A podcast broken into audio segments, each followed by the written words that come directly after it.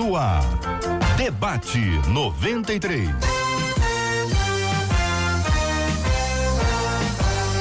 Realização 93 FM. Um oferecimento Pleno News. Notícias de verdade.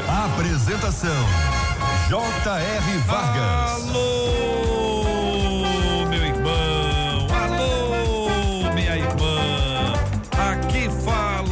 J.R. Vargas. Estamos de volta, começando aqui mais uma super edição do nosso debate 93 de hoje, minha gente. Nesta segunda-feira, dia 18 de novembro de 2019. Fale com o debate 93 2461 E-mail debate arroba rádio 93.com.br Facebook Rádio 93 FM Site. Www.radio93.com.br Marcela Bastos, bom dia. Bom dia, JR. Bom dia aos nossos ouvintes. Já com um tchauzinho aí para nossa câmera. Você que está acompanhando a gente aqui ao vivo no Facebook, nessa live de abertura. Em mais uma semana que a gente começa com a graça do nosso Deus. E quando é segunda-feira, você sabe que a gente comemora os aniversariantes de segunda e de domingo. Então manda pra gente o aniversário do seu pastor. Fez ontem, tá fazendo hoje? Sua pastora, sua igreja. Conta pra gente, 968038319 WhatsApp. Escreve pra gente. Não esquece de mandar o seu nome, que ao final a gente quer te mencionar aqui e honrar a benção da sua vida. Bom dia para os debatedores, Marcela. Todo mundo com tchauzinho e sorriso pra câmera, tá bom? Vamos começar pela direita, pastor Manuel de Matos. Ao lado dele, reverendo Júnior Bom dia, César. gente, bom dia. Aqui ao meu lado direito, a pastora Leni Librelon. E vamos pegar de pé ali, ó, o pastor Zé Nascimento, que já vai sentar aqui, todo mundo preparado para o debate de hoje. Muito bem, minha gente. Esse é o nosso debate 93, um dia feliz e abençoado para cada um de nós, sob a bênção poderosa do Senhor. Este é o debate 93 com J.R. Vargas na 93 FM. Tema 01 do programa de hoje, minha gente. Por que existe o mal? Essa é uma das perguntas que não consigo responder. Eu vou começar ouvindo a pastora Leni Librelon sobre esse assunto, hein? Continua o nosso ouvinte. Algumas pessoas dizem para mim que um Deus bom e poderoso jamais toleraria o mal e querem me fazer acreditar que, sendo assim, não existe Deus. Como entender a questão do mal? Como sentir Deus mesmo em meio a um mundo encharcado de sangue e maldade? Por que existe tanta dor, sofrimento e morte no mundo? Eu quero saber, ouvinte, a sua opinião e outras questões que você traz a partir das dúvidas aqui apresentadas, começando com a nossa menina da mesa de hoje, a pastora Leni Librelon. Bom dia, bem-vinda, pastora. Bom dia, JR. Bom dia, irmãos, pastores, debatedores, ouvintes, Marcela, todos que estão aqui, você de casa. É, realmente esse é um assunto polêmico, né? E já há milênios vem se fazendo essa pergunta. Os próprios discípulos, quando viram aquele homem cego, perguntou por quê, né? Quem pecou, seus pais? É uma pergunta que é feita. Primeiramente, Deus é bom, como o ouvinte disse aqui.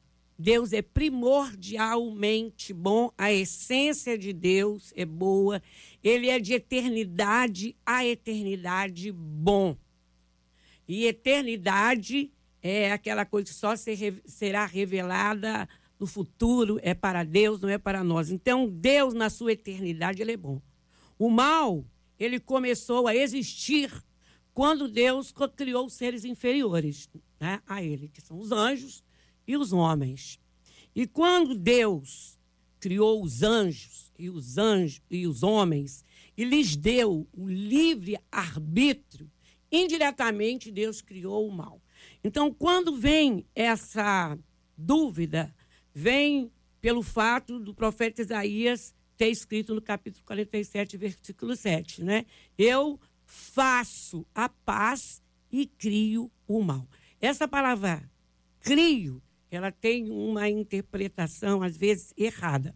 A palavra crio, eu permito. Deus permitiu que o mal viesse deu o livre-arbítrio. Porque quando Lúcifer, ele, ele era perfeito em todos os seus caminhos, ele era perfeito. Diz a Bíblia que ele era perfeito. Mas quando ele deu lugar à iniquidade, foi necessário ser criado o mal que veio para a punição. Para mim, veio punição, correção e seleção. Pastor Manuel de Matos, bom dia, bem-vindo. O senhor concorda, o senhor discorda? Como analisa o senhor esse tema? Bom dia, JR. Bom dia aos queridos debatedores. Eu concordo com a pastora. É, eu queria ilustrar de uma forma talvez um pouco mais, mais prática e simples. Uh, o meu neto nasceu quarta-feira, meu segundo neto, Noah. Parabéns. E a gente brinca às vezes dizendo assim: bom seria que ele não conhecesse a maldade desse mundo. Por quê? Porque a maldade vem de acordo com que a nossa inocência vai se perdendo. Se você perguntar para o Noah hoje se existe maldade, ele não sabe se tem maldade. Porque a maldade não existe? Não. A maldade existe. Mas a inocência dele não lhe permite enxergar a maldade. Com isso, ele consegue ter uma vida melhor. Tudo começa no Éden, porque quando Deus cria a terra, Deus cria o Éden e coloca o homem. O diabo já é um ser caído. E dentro desse Éden, Deus coloca uma árvore. O nome dessa árvore é conhecimento do bem e, e do, do mal. mal. Então, quando o homem decide perder o tempo da inocência e comer desse fruto, ele está dizendo: Eu quero ter acesso ao mal a partir de agora. Até ali o homem vivia o período da inocência, seria como uma criança. O mal existiria sim, sempre. Mas o homem estaria vetado de conviver com esse mal. Aliás, ele conviveria, mas não sentiria no seu corpo. O que eu quero dizer com isso? À medida em que se distanciamos de Deus, o mal está mais próximo de nós. Então, existe uma maneira de convivermos com o mal, sim, à medida que nos aproximamos de Deus. Quanto mais me aproximo de Deus, mais inocente me torno através da palavra e consigo, assim, triunfar sobre o mal, não por mim, mas pelo poder da inocência que a palavra me dá. Reverendo Júnior César, bom dia, bem-vindo. Como pensa o senhor esse tema? Bom dia, JR. Bom dia aos nossos debatedores, nossos queridos ouvintes também. A gente precisa, é, primeiro, pontuar uma questão conceitual, né? Um, o oposto né, de mal aqui não é bom, e sim bem. Então, quando o ouvinte diz: Algumas pessoas dizem para mim que um Deus bom e poderoso jamais toleraria o mal, ele está se referindo a um Deus perfeito. O bom aí é de ser perfeito. Um Deus perfeito e poderoso jamais toleraria o mal. O oposto de mal com L aqui seria bem. Então a questão seria, é, porque se Deus ele quer o nosso bem, como ele permitiria o mal? Essa é, é a questão. Então, voltando aos princípios que já foram tratados aqui. Né? Em primeiro lugar, Deus nos fez seres humanos. E seres humanos são seres morais seres dotados de vontade. Então, um Deus que não permitisse erros entre os seres humanos seria um Deus contrário à própria natureza que ele criou o homem. Seria um Deus programador, um Deus que trataria o ser humano não como ser humano, mas como um robô. Então, o que nós precisamos admitir é que nós sofremos por causa das nossas más escolhas. Nós sofremos também pelas más escolhas do nosso vizinho. Por quê? Todos nós somos seres dotados de vontade, e quando a minha vontade não está centrada naquilo que Deus quer, porque Ele nos criou para pertencer somente a Ele, para estar unido em Cristo. Quando eu não atendo isso, né, o mal sobrevém como um resultado do meu coração duro, enganoso e pecaminoso. E esse mal, querendo ou não, ele vai atingir o meu vizinho, a coletividade, porque Deus nos fez seres sociais. Estar sozinho, na, na palavra de Deus, desde a formação da humanidade, não é perfeito. A perfeição existiu quando Deus criou a mulher. Mas esse homem ele discordou de Deus porque ele achou que o mundo podia ser melhorado, que a sua vida podia ser melhorada. Então, a criatura, ela decide ser como o Criador. Ela decide criar um mundo diferente daquele que Deus tinha feito. E o mal está aí, está feito, né? E, e Deus ele é tão fiel ao que ele faz, né, que ele não anula a sua formação, Né? Ele não anula a essência desse homem. Ele vai transformar essa essência em Cristo, mas ele não anula. Então o homem continua sendo um ser dotado de vontade, sendo um ser moral, não é? E, e que tem a oportunidade de caminhar com Deus, mas que vira e mexe é, acaba fazendo a sua própria vontade, sendo dono de si e trazendo o mal para tudo que o cerca. Pastor Osiel Nascimento, bom dia, bem-vindo. Sua opinião sobre o assunto. Bom dia, graça e paz vos sejam multiplicadas em Cristo Jesus, nosso Senhor. Quero começar parabenizando o pastor Manuel, que ele não só fez a propaganda do neto, mas como ah. também usou a, a, ilustração de uma forma muito, muito interessante. Que Deus te abençoe. Quero louvar a Deus. O, JR, você começou dizendo que é difícil de responder essa pergunta, não foi isso? E realmente é um desafio muito grande. Eu até gostaria de reivindicar para mim Deuteronômio 29, 29. É. As coisas encobertas, mas não vou fazer isso não, porque seria uma covardia. Mas também eu quero aqui colaborar, concordando com meus irmãos, e ao mesmo tempo com a colocação da nossa ouvinte, que diz que não, que eu quero dizer que não entender porque o mal existe, isso não pode colocar em dúvida a existência de Deus. Então a gente tem que colocar as coisas bem diferentes. Por que o mal existe? É uma dúvida, é uma, uma, um questionamento real, mas a existência de Deus eu acredito que não pode ser colocada em xeque nessa questão. A gente entende e percebe que a escuridão ela não pode ser estudada segundo os estudiosos, e sim a luz. O frio também não pode ser estudado, é a ausência do calor que é estudado. Então a gente entende também que o mal acaba não existindo. Na verdade, a sua existência seria a falta de Deus. Então, eu quero concordar também com o reverendo Júnior César quando fala que as nossas escolhas. E uma coisa que o reverendo usou, que eu sempre uso lá na igreja, é que Deus não fez robô programados. Porque seria muito da parte de Deus, eu acredito que uma certa injustiça nós não termos o livre-arbítrio, aí nós vamos entrar também em algumas questões teológicas, diferenças de igreja para com igreja, de denominação para com denominação, que o livre-arbítrio nos propicia essa oportunidade de deixar Deus agir nas nossas vidas. A própria palavra santificação vai nos ensinar em, em afastar do mundo e se aproximar de Deus usando aqui o tempo, poderia dizer que à medida que eu me aproximo de Deus, que eu procuro as coisas de Deus, eu me afasto do mal. E à medida que eu me distancio de Deus, ignoro as coisas de Deus, vou me aproximando do mal. Então, essa existência do mal vai determinar, na verdade, o nosso desapego às coisas de Deus. Então, que Deus possa nos abençoar e vamos respondendo à medida que o tempo vai passando. Veja bem, é, como eu falei aquela hora e eu torno a ratificar aqui, todos nós temos uma árvore do bem e do mal plantada em nossas vidas. Nós precisamos entender isso de uma forma bem clara. Veja, pena que nós não temos tempo para trabalhar esse assunto de forma mais profunda. Mas o, tudo que Deus criou, Deus deu o livre-arbítrio. O anjo, o diabo, que era anjo, enfim, que é um anjo caído, Deus deu o livre-arbítrio. O diabo cai, ele cai na terra, Deus lança ele Sim. na terra. Por isso Deus faz o Éden e coloca o homem lá dentro. E a serpente vai até o homem lhe propor de que se ele comesse daquele fruto, ele agora seria igual a Deus. Então o diabo, na verdade, trabalha sempre com sugestão, é o tempo todo. Por que, que nós conhecemos o mal? Porque aceitamos a sugestão do diabo. Isso aí. O cara fumou maconha, cheirou cocaína, se tornou viciado. Aceitou a sugestão. Senão ele não conheceria o mal que aquilo ali poderia prejudicá-lo.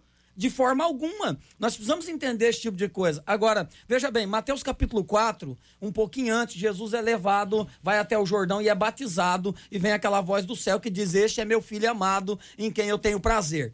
Quando ele sai dali, o Espírito Santo leva até o deserto onde ele é tentado, e aí vem o diabo de novo na mesma árvore e diz: Se tu és o filho de Deus, manda que essas pedras se transformem em pães. O problema do diabo era fazer Jesus comer a pedra? Transformar, não. O problema do diabo era tentar mostrar para Jesus que Deus não era o pai dele.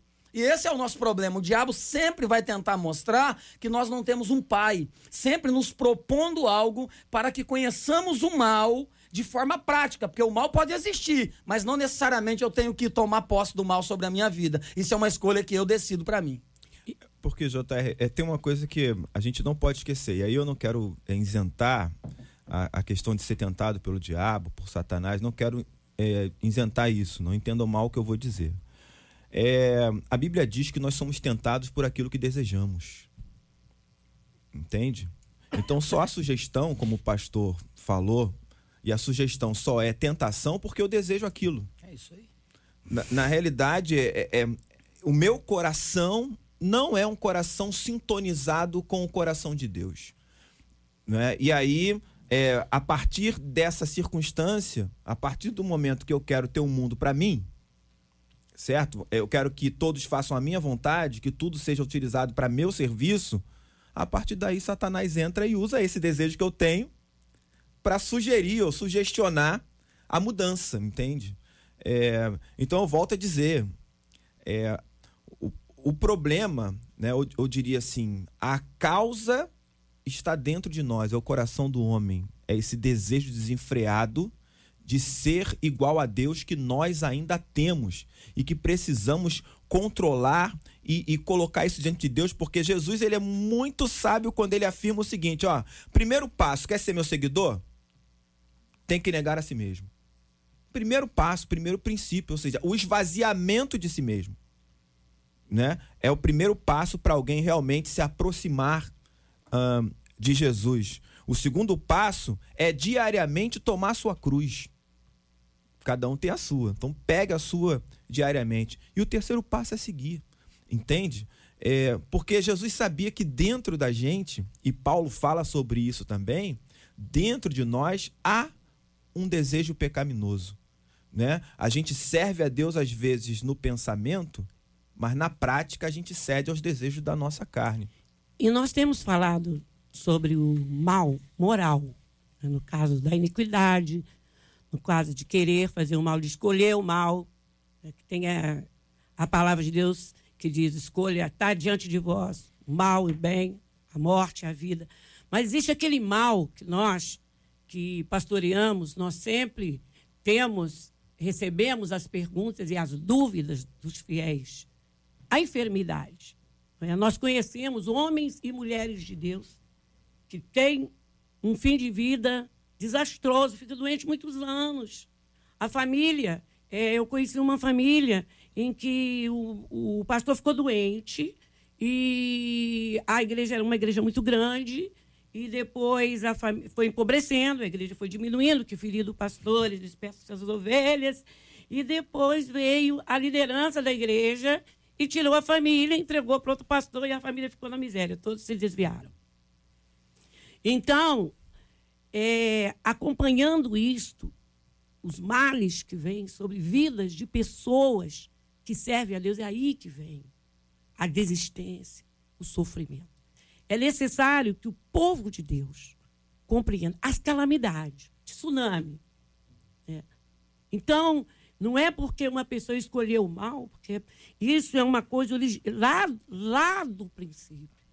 Então, nós temos que recorrer à palavra que diz, é lá no Salmo 5, versículo 4, diz: Pois tu não és Deus que ama e se agrade da iniquidade do mal, porque contigo não subsistirá o mal.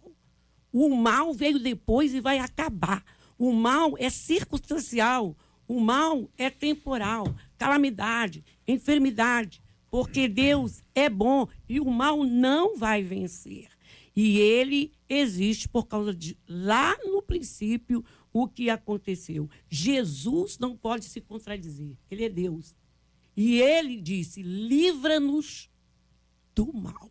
Esse é um mal que a pessoa não procurou, que a pessoa não escolheu, é um mal que vem e que depende de ter uma vida de oração, de humildade, porque o próprio Senhor Jesus nos ensinou a pedir que Deus nos livre do mal.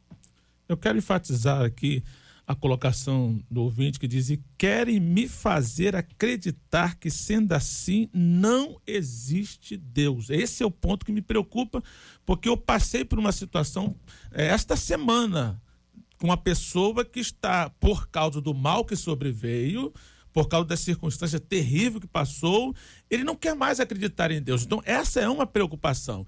Eu tive o convite, fui até a casa dele, ele me falou, pastor, eu perdi uma filha de 20 anos de idade. Eu pedi tanto a Deus para que não a levasse. Então, para ele, aquele mal foi feito e Deus podia ter feito bem e não fez. Eu comecei a colocar, fiz algumas colocações, várias, numa conversa de, de algumas horas. E eu falei: olha outro, outro filho aqui do lado, olha a tendência que nós temos. Você tem um filho fantástico, abençoado, que programou toda essa questão para você. Olha a alegria que ele te dá, o sustento que te dá, quantas bênçãos você já recebeu. Mas nós temos essa tendência de quando o mal sobrevém, Deus não existe. O bem que ele faz é como se fosse uma obrigação. Então, a minha preocupação é colocarmos, é, distanciar a existência de Deus, que é uma realidade para quem já teve a experiência com ele, a convicção que ele existe, com a dificuldade de entender todas essas questões que nós estamos procurando explicar, pontuando e muita gente não vai achar que foi suficiente. Então vamos lutar para separar o não entendimento do mal, o não entendimento das circunstâncias da vida, não entendimento das mazelas, porque ela vem, porque é muito difícil entender para a existência de Deus. Você que teve uma experiência com Deus, diga para Deus assim: Eu não estou entendendo. E talvez você nunca vá entender, mas exerça a fé de que Deus existe. E como disse a nossa pastora, um dia o mal vai acabar, porque ele é temporal. Glória a Deus. Nós temos que pensar é, que nem tudo também é o diabo necessariamente. Por quê? Porque a vida é feita de princípios. João 8,32 diz: Conhecereis a verdade e a verdade vos libertará. À medida que eu conheço a palavra, por isso que eu estou dizendo, eu me aproximo da inocência de Deus em mim. E com isso, eu não vou deixar de enxergar o mal. Não tem nada a ver isso. O mal vai existir sempre. Eu vou aprender a lidar com o mal. Porque eu só vou viver o que o mal tem sobre mim quando eu tomo posse do mal para minha vida. Então isso é fato. Por exemplo, tem gente que nem crente é, o cara nunca entrou numa igreja e ele tem princípios. Isso não tem nada a ver com estar na igreja, com ser evangélico, com ser cristão, não tem nada a ver uma coisa com a outra. Por exemplo, eu na minha casa, eu sou do interior do Paraná, o meu pai sempre diz: quando dois adultos estiverem conversando, não entre no meio. Sempre que você fosse se referir a uma pessoa mais velha, chame de senhor. São princípios que eu aprendi com o meu pai. Isso não tem a ver com o diabo, isso não tem a ver com o mal. Sabe qual era o mal? Se eu chegasse no meu pai e ele estivesse conversando com um adulto e eu falasse, pai, não sei o que, ele me dava um pé do vidro, eu caía no chão. Esse era o mal que eu recebia. Que na verdade era um bem para mim. Na verdade, era um bem. Então, a verdade, gente, é que tudo que nós vivemos hoje e colhemos é fruto do que o homem planta. Ah, por que tantas enfermidades? Olha os desmatamentos que existem. Foi Deus que desmatou? Foi Deus que acabou com a natureza? Tudo que Deus criou é perfeito. As doenças vêm por uma, uma série de problemas respiratórios, uma série de outros problemas que acontecem. E tá. outra coisa, gente, nós temos que parar com essa síndrome messiânica de querer responder tudo. Sim. Nós não temos respostas para tudo. Principalmente pastor, nós temos que parar com isso. A pessoa tem um problema em casa e quer achar um versículo para colocar no nome da empresa, ela liga para quem? Pro pastor, pastor, dá um versículo, irmão, entra no Google, procura aí rapidinho, ou então abre a tua Bíblia, procura. A gente quer gastar tempo para dizer assim, não, eu achei, eu dei o versículo pro irmão. Parece que isso é muito grande para nós. Então a gente tem que tomar cuidado com essas questões, porque senão a gente se complica tentando achar resposta para o que não tem resposta. Então, é, é claro que eu, eu preciso admitir, né, de uma forma bem pessoal, que às vezes eu fecho a porta para o mal, mas ele entra pela janela, entende? Paulo é, existem coisas que eu passei na vida que necessariamente eu não fiz nada para merecer aquilo e, e para que isso acontecesse, mas que aconteceram. É, eu vivo num mundo de pecaminosidade. E como eu falei, o pecado do meu vizinho me afeta. Nós vivemos em sociedade, entende? É, é claro que é, perder uma filha, como o pastor acabou de mencionar aqui, é uma coisa devastadora. Terrível sabe? Devastadora. Não há é, é, é, explicação plausível para isso. Não, não há o que você falar e provavelmente não há o que Deus te fale no momento da perda, entende? É, mas assim, eu tenho certeza de uma coisa.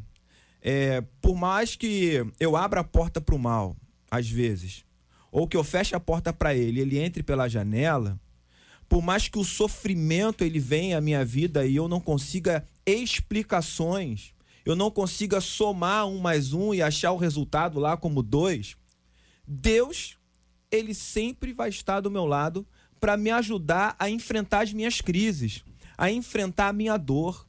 essa é a certeza que eu tenho. É, por mais que o mal me atinja, existe um bem maior, e esse bem maior é o próprio Deus me abraçando, me consolando, me acolhendo, é sentir a presença desse Deus no momento mais terrível da vida. Foi o que aconteceu com Jó um momento terrível, devastador. E Jó fica falando sem parar. E ele diz lá no final do livro que Deus disse: Escuta, me havia dito. E Jó não ouvia. Enquanto Jó está falando, falando, falando, resmungando, Deus está dizendo: escuta, escuta, escuta. Mas Jó não escuta. Então o sofrimento, ele nos cega, ele nos torna surdos, ele cauteriza o nosso coração. E só há uma forma de lidar com isso: é você se render àquilo que Deus quer fazer na sua vida. E para mim, essa é a maior prova de que Deus existe, entende? É, é que em meio à maldade que me cerca, existe um Deus que me acolhe e me ensina e converte todo o mal em bem para mim. Muito bem, eu queria consultá-los sobre o seguinte, queridos debatedores, amados e respeitados. Uma coisa é quando nós somos atingidos pelo mal. E ninguém quer ser atingido pelo mal. Nós estamos dizendo aqui que existem pessoas que são atingidas pelo mal e elas sofrem. Estamos falando de dores. Mas existem também aqueles que constroem o mal, aqueles que são usados para o mal, aqueles que amaldiçoam, aqueles que usam de maledicência, aqueles que criam atritos, aqueles que agridem, aqueles que ferem, aqueles que aceleram o carro demais, aqueles que enchem a cara e batem na cara dos outros. Existem uma série de situações na nossa vida que são coisas criadas. E quando nós tratamos sobre o impacto do mal a partir da sua origem, nós vamos entender um pouquinho mais de pertinho como sofre uma pessoa que passou por alguma coisa assim. E eu tentei de toda forma não entrar nesse assunto. De toda forma. Mas o exemplo que a pastora trouxe de uma família pastoral que foi abandonada após o falecimento, ou a, a, a, foi, foi após a morte? A morte do pastor. Após o falecimento do pastor. Cada igreja tem o seu jeito, né, Júnior? Né, mano? Cada igreja tem o seu jeito. Nós temos que respeitar. Mas uma família pastoral que é abandonada quem fez isso é o mal. Fez o mal. E precisa encontrar-se com o lugar do, do respeito. É claro que existem pessoas que têm condições de trabalho e ficam na aba. Como diz aquele hino. É hino ou não? Na aba do meu chapéu é hino ou não? Não sei se é hino. É um louvor. É um, do, né? Tem gente, tem gente que fica na aba. Tem. Tem gente maior de idade e pode trabalhar? Tem. Você veja que as coisas na Bíblia são tão importantes. Quando a Bíblia fala sobre viúva, o apóstolo Paulo, escrevendo a Timóteo, declara que a igreja deve ajudar as viúvas verdadeiramente viúvas. É a versão revista e, e atualizada. Porque existem viúvas que podem trabalhar. Existem viúvas que têm filhos que podem trabalhar. E tem gente que fica na aba. Tem gente que fica na aba. Não está certo ficar na aba mas também não está certo abandonar as pessoas quando elas precisam.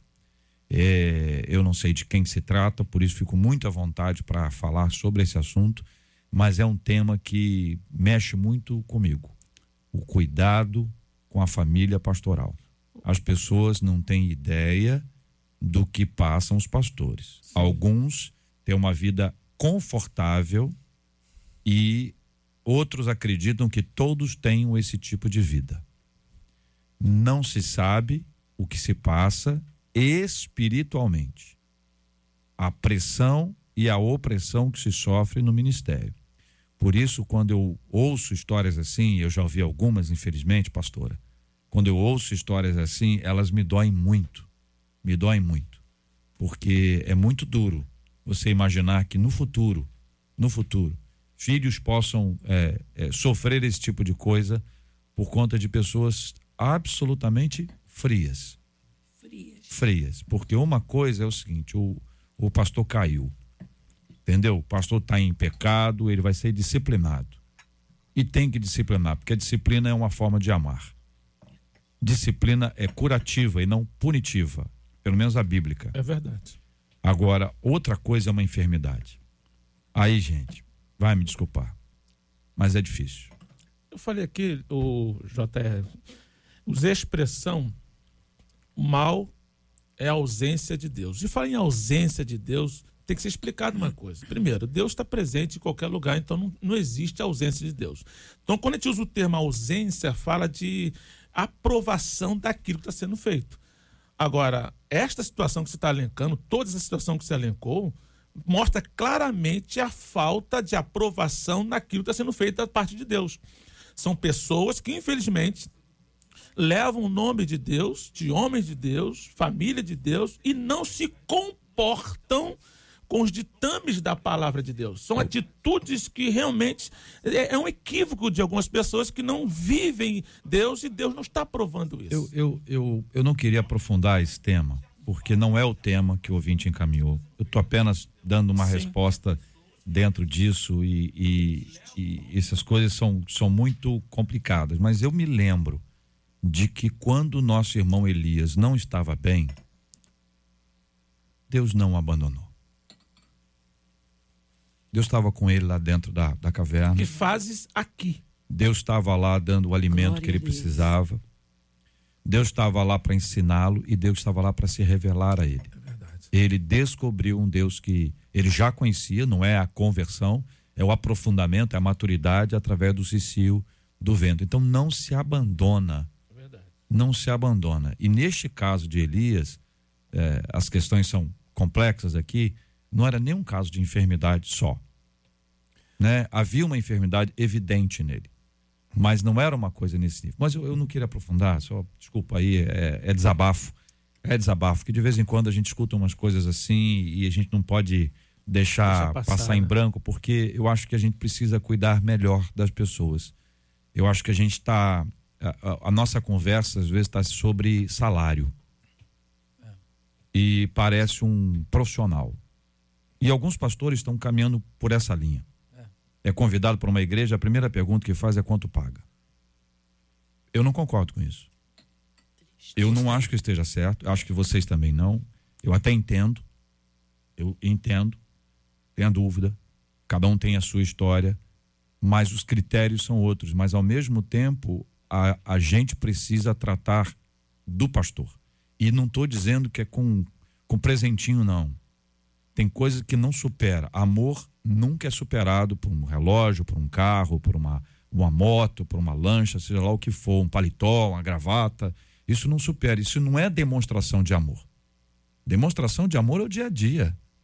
Pergunta para qualquer esposa. O marido bate nela, o marido arruma a mulher fora de casa, mas ela ganha presente, etc, etc. Aquela que é sem vergonha vai dizer que tá ótimo, para ela tá bom, porque ela é sem vergonha. Agora, quando a mulher é, é- é séria, ela vai dizer: Não, eu não quero, eu prefiro nada disso, prefiro que você diga para mim que você me ama. Você esteja comigo aqui ao meu lado e o marido a mesma coisa. O que, o marido quer? Respeito. Tá na Bíblia. Tá na Bíblia. Marcelo escolheu uma música aqui, vou rodar essa música aqui, que ela acha que essa música aqui é boa. Vamos lá.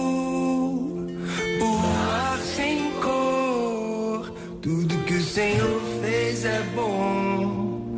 Tudo que o Senhor fez é bom. O frio da noite, o sol da manhã. Tudo que o Senhor fez é bom.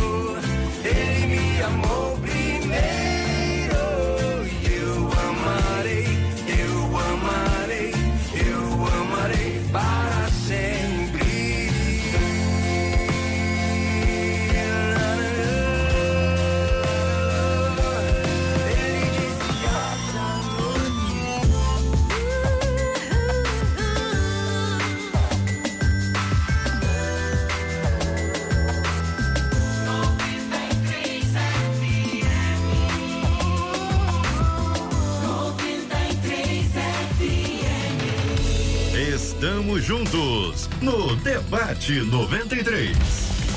Lá na Coreia do Sul, um serviço gratuito vem tentando, segundo eles, promover a cura e desmistificar a morte. De que maneira? Oferecendo a possibilidade das pessoas serem enterradas vivas. Segundo o Centro de Cura Haiwon, deve ser assim que diz, o objetivo da simulação é alcançar uma vida melhor e mais harmoniosa. O centro diz o seguinte: uma vez que você se torna consciente da morte e a experimenta, você acaba adotando uma nova abordagem de vida. O local foi aberto lá em 2012 e desde então, mais de 25 mil pessoas já passaram pela experiência de vivenciarem o seu próprio enterro. Quem topa passar pela experiência pode ficar enterrado em um caixão por até 10 minutos. O pacote inusitado também inclui fotos do morto no caixão e até uma leitura de testamento. E aí a gente pergunta: é possível viver uma vida equilibrada e de boas escolhas sem precisar passar por experiências extremas e desagradáveis? Como é que a gente adquire sabedoria para viver? Queridos debatedores, quero ouvi-los sobre esse assunto. Eu me lembro da palavra que Jesus disse, uns chamam de parábola, outros dizem que não é parábola, do rico e de Lázaro. Né? Quando ambos morrem, um foi para o céu, o outro não, e diz que aquele que não foi, ele pedia para que Abraão deixasse Lázaro molhar a sua língua, que estava queimando e tal, tal. E que enviasse algumas pessoas lá aqui na terra para avisar os seus irmãos, para não pecarem, para não ir lá para o inferno e tal. Então, o Senhor disse que nem que as pessoas viessem da morte, do além, para ensinar as pessoas aqui na terra o que era a morte, o que era depois de parar de respirar da morte, nem assim eles creriam. E ele acrescentou: com vocês está Moisés e os profetas. Então, esse, esse, ne- esse, esse tipo de experiência, isso, o que, que que faz? Por que, que acontece isso? Essa facilidade da comunicação global faz com que ideias loucas sejam conhecidas por milhões e milhões de pessoas e adeptos igualmente é, desequilibrados não é? aceitam participar de uma coisa como essa. As pessoas hoje estão brincando com a morte. Estão brincando com uma coisa muito séria. E realmente o que nós que servimos a Deus, que temos tido experiência com Deus, que vivemos para Deus, não por barganha, não por troca, por conversão, por amor, devemos ver que é grande, grande a necessidade de evangelizar, de espalhar o evangelho usando esses meios de comunicação global para levar Jesus, porque as pessoas realmente, como diz as escrituras, no fim dos tempos, elas enlouqueceriam. Na verdade, o que nós percebemos nitidamente aqui, mais uma vez, é, é a falta do conhecimento de Deus. Porque se você parar para conhecer a palavra de Deus os personagens bíblicos e os extra, extras bíblicos, você vai perceber que esses caras, eles tinham uma facilidade em lidar com a morte. Por quê? Porque a morte para eles era apenas o depósito do corpo. E nós somos eternos em Cristo. É o que a Bíblia nos ensina. Veja, se você perguntar, perguntar se tivesse a oportunidade de perguntar a John Wesley, a Savonarola, a João Buina, aos os irmãos que morreram no Coliseu, muitos deles gritavam: "Me mata mais depressa para que eu possa encontrar com o meu Senhor Jesus Cristo". A igreja perseguida sabe bem o que é isso, gente morreram em nome de Jesus, felizes em nome de Jesus. O apóstolo Pedro, a Bíblia diz que após ser solto da prisão, eles chegam na casa dos irmãos felizes, porque apanharam por amor ao evangelho. Sabe? Tiveram facilidade. Paulo disse: gente, o viver para mim agora é Cristo. O morrer para mim é lucro. À medida que nós conhecemos a palavra e conhecemos o Deus da palavra, eu não estou aqui sendo romântico, não, estou aqui sendo bíblico. Essa é a verdade. Então as pessoas estão buscando esse tipo de coisa por quê? Porque a alma está sedenta por Deus. Então elas querem criar paliativos por falta de um conhecimento da palavra para tentar sanar o vazio da alma. Não vai conseguir. Vai passar 10 dias lá no caixão, vai tirar foto, vai botar no Instagram, um mês depois vai estar com problema de novo. Então você quer ter, você quer se relacionar melhor com a morte? Escandaliza o que eu vou dizer não. Eu falo para as minhas filhas, sempre digo isso, filhas, O pai trabalha hoje, vivo e louvo a Deus e sou novo ainda, mas morrer para mim hoje é lucro. Eu quero estar com o meu Senhor o mais rápido possível. Não escandaliza o que eu estou dizendo, não, irmão. Isso aqui é o meu coração, é um debate, eu falo o que eu penso. Então, JR, se é possível viver uma vida equilibrada e de boas escolhas, sim. O problema é que a gente prefere a porta larga, os atalhos que a vida oferece, o aqui e agora. A gente prefere criar nossos falsos deuses e viver na dependência, na dependência deles. Agora, se é possível viver uma vida equilibrada de boas obras, de boas escolhas, sem precisar passar por experiências extremas e desagradáveis, eu vou usar a expressão experiências extremas e desagradáveis de uma forma que não é isso que quer dizer aqui, tá bom? Eu vou dizer para você, ouvinte, que buscar o reino de Deus em primeiro lugar, juntar tesouros no céu, negar a si mesmo, tomar diariamente sua cruz, pensar nas coisas lá do alto, são experiências humanamente desagradáveis, entende? Porque a gente não quer isso. A Bíblia diz que tudo que é bom, tudo que é puro, tudo que é verdadeiro, se algum louvor há, se alguma virtude existe, seja isso que ocupe meu pensamento. Mas para mim, me render nesse nível é extremamente desagradável. É doído fazer isso. É doído ser crucificado com Cristo e dizer: agora quem vive é Ele, não sou eu. Eu preciso sentir os cravos, entende? Então, se você quiser ter uma vida equilibrada e de boas escolhas, você precisa passar pela desagradável experiência de se submeter a Deus o resultado disso vai ser algo maravilhoso. Mas olha, não vai ser fácil. A, a, desconstrução que Deus vai fazer na sua vida, a princípio vai ser assustadora. Aos nossos olhos, até sombria. Mas quando a obra tiver sido completada, você será uma nova criatura, será a pessoa que Deus quer. Olha, me parece, pastor Eziel, que aqui o ponto é, trazido pelo pastor Júnior e traz uma ideia para a gente de quem é que está no centro dessa história. Quando é Cristo que está no centro, a gente caminha nesse processo que aí está, passa por todas essas lutas, é desagradável no primeiro instante, mas depois é, a ideia é que o céu se abre, né? Você tem uma experiência maravilhosa As com o Senhor. chegam. Né? Você disse, opa, até que enfim, né? Ah, neste caso da Coreia aqui, o, o quem está no centro é o indivíduo. Ele quer ver como as pessoas reagem, ele tem imagens, ele tem um testamento, e, ele, e envolve as pessoas numa comoção, Sim. quer ter o retorno, quer ver como as pessoas lidam com a sua ausência. É um indivíduo está no centro. Isso aqui é um, é um, é um grupo de pessoas doentes, porque se a ideia for tratar falso a questão da finitude, uma visita ao cemitério faz bem. É faz bem. Eu já fiz isso. E já levei adolescentes com, comigo. Vamos, vamos dar uma olhada aqui nessas histórias aqui.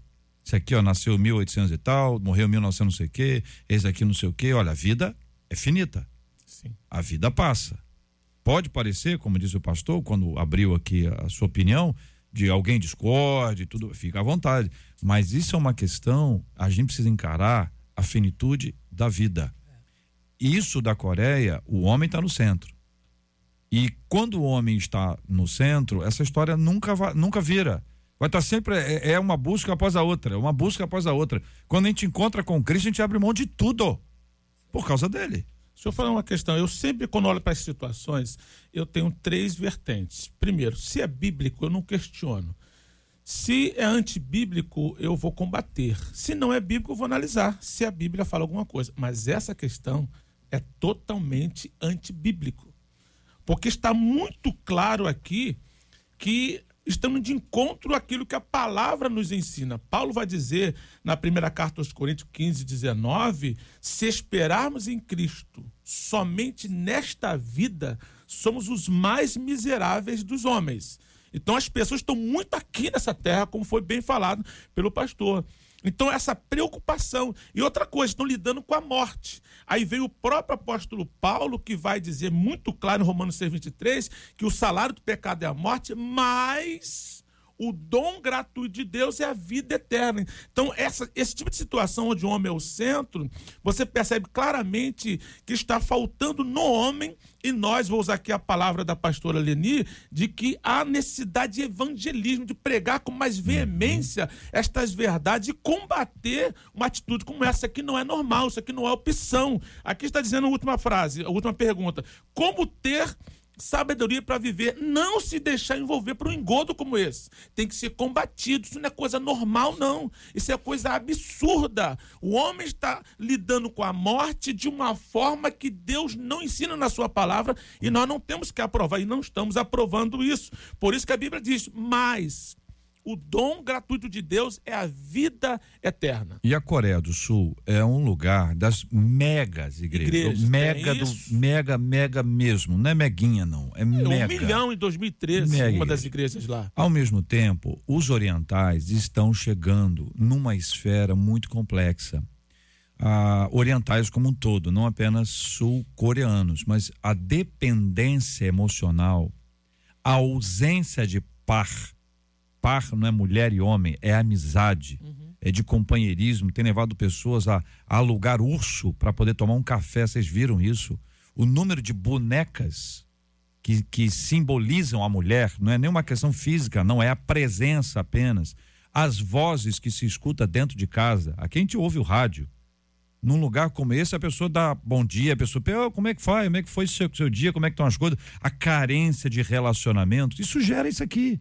O, o acaba num, num lugar como esse, e muito pior, para dar a essa, essa, essa impressão de importância da sua existência.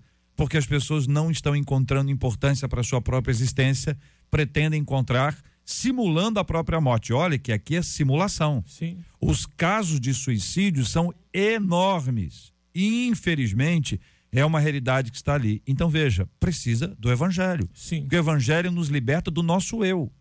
O nosso maior inimigo é o nosso próprio eu, gente. É a nossa própria carne. Isso não é uma coisa fácil, não. Se libertar ou ser liberto do seu eu, só com uma ação extraordinária do Espírito Santo. E essa comunidade que está aqui, que não representa o todo, evidentemente, mas é parte disso, é para a gente identificar como os orientais, que são menos paixão do que nós, muito menos. Muito menos. É por isso que a pessoa, um oriental, diz, ah, oriental, e ficou orando cinco horas. Isso para o oriental é uma coisa normal, assim, não é uma coisa, porque o cara senta lá, orientais de todas, as, de todas as matizes aí, né? Mas veja como essas questões são complexas, como o ser humano é complicado e quanto nós precisamos desesperadamente de Deus. Esse povo aqui, ele precisa de vida Precisa. vida. E enquanto eles simulam a morte, eles revelam a sua pobreza e quase morte espiritual. Mas a gente sabe quem pode dar jeito, nós vamos orar por ele já já. Este é o Debate 93, com J.R. Varga, na 93 FM. Os familiares e amigos de um enfermeiro e professor universitário estavam numa intensa busca por ele desde o último dia 9 agora de novembro. E nesse fim de semana, a agonia acabou quando o Silvio César da Conceição disse em um vídeo em que ele postou no Facebook dele que tudo não passou de um grande mal-entendido. O Silvio contou que fez uma viagem curta, como de costume, segundo ele, e que apenas estava desconectado. Ele também falou que ficou chocado com a quantidade de informações compartilhadas sobre o seu desaparecimento. O Silvio é coordenador da Rede Brasileira de Segurança do Paciente, aqui no Rio, e tinha um compromisso marcado no Congresso Nacional de Enfermagem lá em Manaus. Segundo amigos que verificaram junto às empresas aéreas de hospedagem, ele não teria embarcado nesse voo para Manaus. E aí a gente faz um paralelo com a nossa vida espiritual. Quais são os riscos de ficarmos momentaneamente desconectados de Deus? Pequenos momentos em que nos desligamos podem nos trazer muitos transtornos. Como nos manter sempre conectados em Deus? Citamos João 15,4, que afirma: permaneçam em mim e eu permanecerei. Eu quero dar um exemplo, Marcela, para que os nossos ouvintes possam opinar. Não tem aquela pessoa que faz um regime uma dieta e de- tem o dia do lixo, Sim. que come aí, mete o pé na Sim, jaca é, e tal, não sei o quê. Então isso acontece porque a pessoa está ali numa pressão constante para poder policiando, não não vou comer gordura, batata frita nem pensar e tal, a pessoa refrigerante. Então, aí tem um dia, pessoal, não, hoje, hoje pode. Aí mete o pé na jaca, né? Literalmente, é um negócio, uma encrenca. Muita gente tem esse mesmo comportamento no aspecto espiritual. Mas até no dia do pé da jaca, a jaca não pode ser tão grande assim, segundo ensinam os nutricionistas. A jaquinha tem que ser uma os jaquinha modesta. endocrinologistas. Porque senão você pode Alguns colocar tudo a perder. né? É, entendeu? Então não Mas dá é, pra é, é esse é enfiar o ponto. tanto o pé na Mas no jaca. caso espiritual, Até na questão da dieta. no caso espiritual, nem se fosse manguita, cajá, pitanga, Eu, con- amora. eu conheci um há bastante tempo, quando eu me converti, até o nome dele era João. Ele decidiu jejuar 10 dias ficar orando 10 dias e não comer, não beber água nem nada. Era companheiro de juventude. E o pastor o aconselhou não fazer isso, que ele não ia dar conta. Então, ele desobedeceu o pastor e ele realmente se fechou. No fim de 10 dias, ele estava demente. E ele não sarou mais. Então, é, não adianta esse buscar, esse conectar com Deus, é algo dentro do equilíbrio, dentro da nossa humanidade, estar com Deus todos os dias, ter, ter aquele horário. Muitas experiências nós temos visto né, e participado de pessoas que não têm esse tipo de entendimento ou não foram ensinadas corretamente a viverem uma vida com Deus em obediência a uma liderança, a pessoas que têm experiência. No caso desse homem aqui, eu acho que foi uma falta de responsabilidade esse, ele ter se des- desconectado, sendo uma pessoa é conhecida, uma pessoa que precisava estar em contato. Então, nós precisamos estar conectados com Deus, orando, buscando, trabalhando, buscando, comunicando com os nossos familiares de uma forma equilibrada, de uma forma inteligente. Na verdade, eu, eu só quero dizer o seguinte: é, eu acho que é muito importante nós não perdermos a conexão com Deus. Não é de vez em quando estar conectado. A gente pode se conectar a algumas coisas de vez em quando. Mas com Deus nós temos que estar conectado o tempo todo, gente. Senão a gente perdeu o fio da meada. Não tem a ver com estar no quarto em oração 24 horas. É. Tem a ver em andar no Espírito 24 horas. Em andar na presença de Deus e Deus em nós. Simples assim. Essa palavra está dizendo para quem já está conectado. Né? O versículo 3 anterior ao 4 diz: Vós já estáis limpo. Vós já estáis limpo. E quem está limpo tem que continuar limpo. Muito bem, quero agradecer a presença dos nossos debatedores hoje aqui no Debate 93, pastor Uziel Nascimento, obrigado, um abraço. Opa.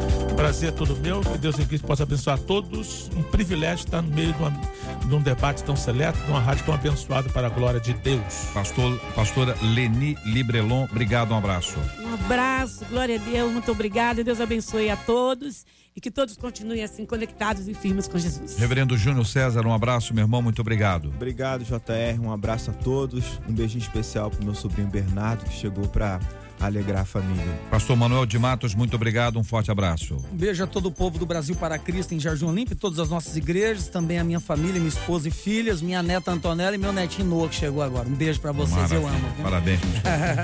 Marcela Bastos. Vamos dar parabéns, porque ontem foi aniversário do pastor Luiz Otávio, ele que é da Igreja Congregacional ali em Niterói. Também ontem é aniversário do pastor Paulo Reis, que é da Assembleia de Deus Missão Apostólica da Fé aqui no Santo Cristo. Pastor Jair Joel, da Assembleia de Deus em Morada do Sol, ali em Itaboraí. Quem mandou foi a ovelha Janilda. Ontem também é aniversário do pastor Júlio César, que é da Igreja Semeando Ágape, ali em Duque de Caxias. E da pastora Miriam de Jesus, da Assembleia de Deus Impacto de Glória, lá na Suíça. Hoje é aniversário do pastor Arley, ele que é da Igreja da Graça, ali em Belfor Roxo, e do pastor Gil Grajeiro, que é da Congregação Santa, ali em Botafogo. Muito bem, minha gente, nós vamos apresentar todos estes nomes e temas diante de Deus em oração. Vamos orar por esse povo da Coreia, esse que nós conversamos aqui hoje. Vamos orar por quem tem atravessado lutas e problemas e dificuldades e questionamentos. Vamos pedir a bênção e a graça de Deus sobre cada um em nome de Jesus. Nós temos orado e continuamos a orar todos os dias pela cura dos enfermos e consola os corações enlutados em nome de Jesus. Senhor, eu te agradeço pela vida do pastor Luiz Otávio, Paulo Reis, Jair Joel, Júlio César, pela vida do pastor Arley, Gil Grajeiro e também da pastora Miriam de Jesus. Que o Senhor continue abençoando esses ministérios e suas comunidades. Eu venho colocar diante do Senhor esse assunto que a ouvinte trouxe hoje. Que o Senhor nos ajude a lidar com a gente mesmo, com essa natureza pecaminosa que de vez em quando tenta dominar as nossas vidas, fazendo um estrago em tudo aquilo que tocamos. Que a nossa vontade esteja centrada no Senhor, no Evangelho. Que o Senhor esteja consolando as pessoas que estão enlutadas, as pessoas que têm enfrentado sofrimento e têm procurado explicações para um momento tão difícil. O Senhor é o Deus que consola, é o Deus que está sempre ao nosso lado. E que o Senhor seja um alento para todas essas pessoas. Em nome de Jesus. Que Deus te abençoe. Você acabou de ouvir Debate 93.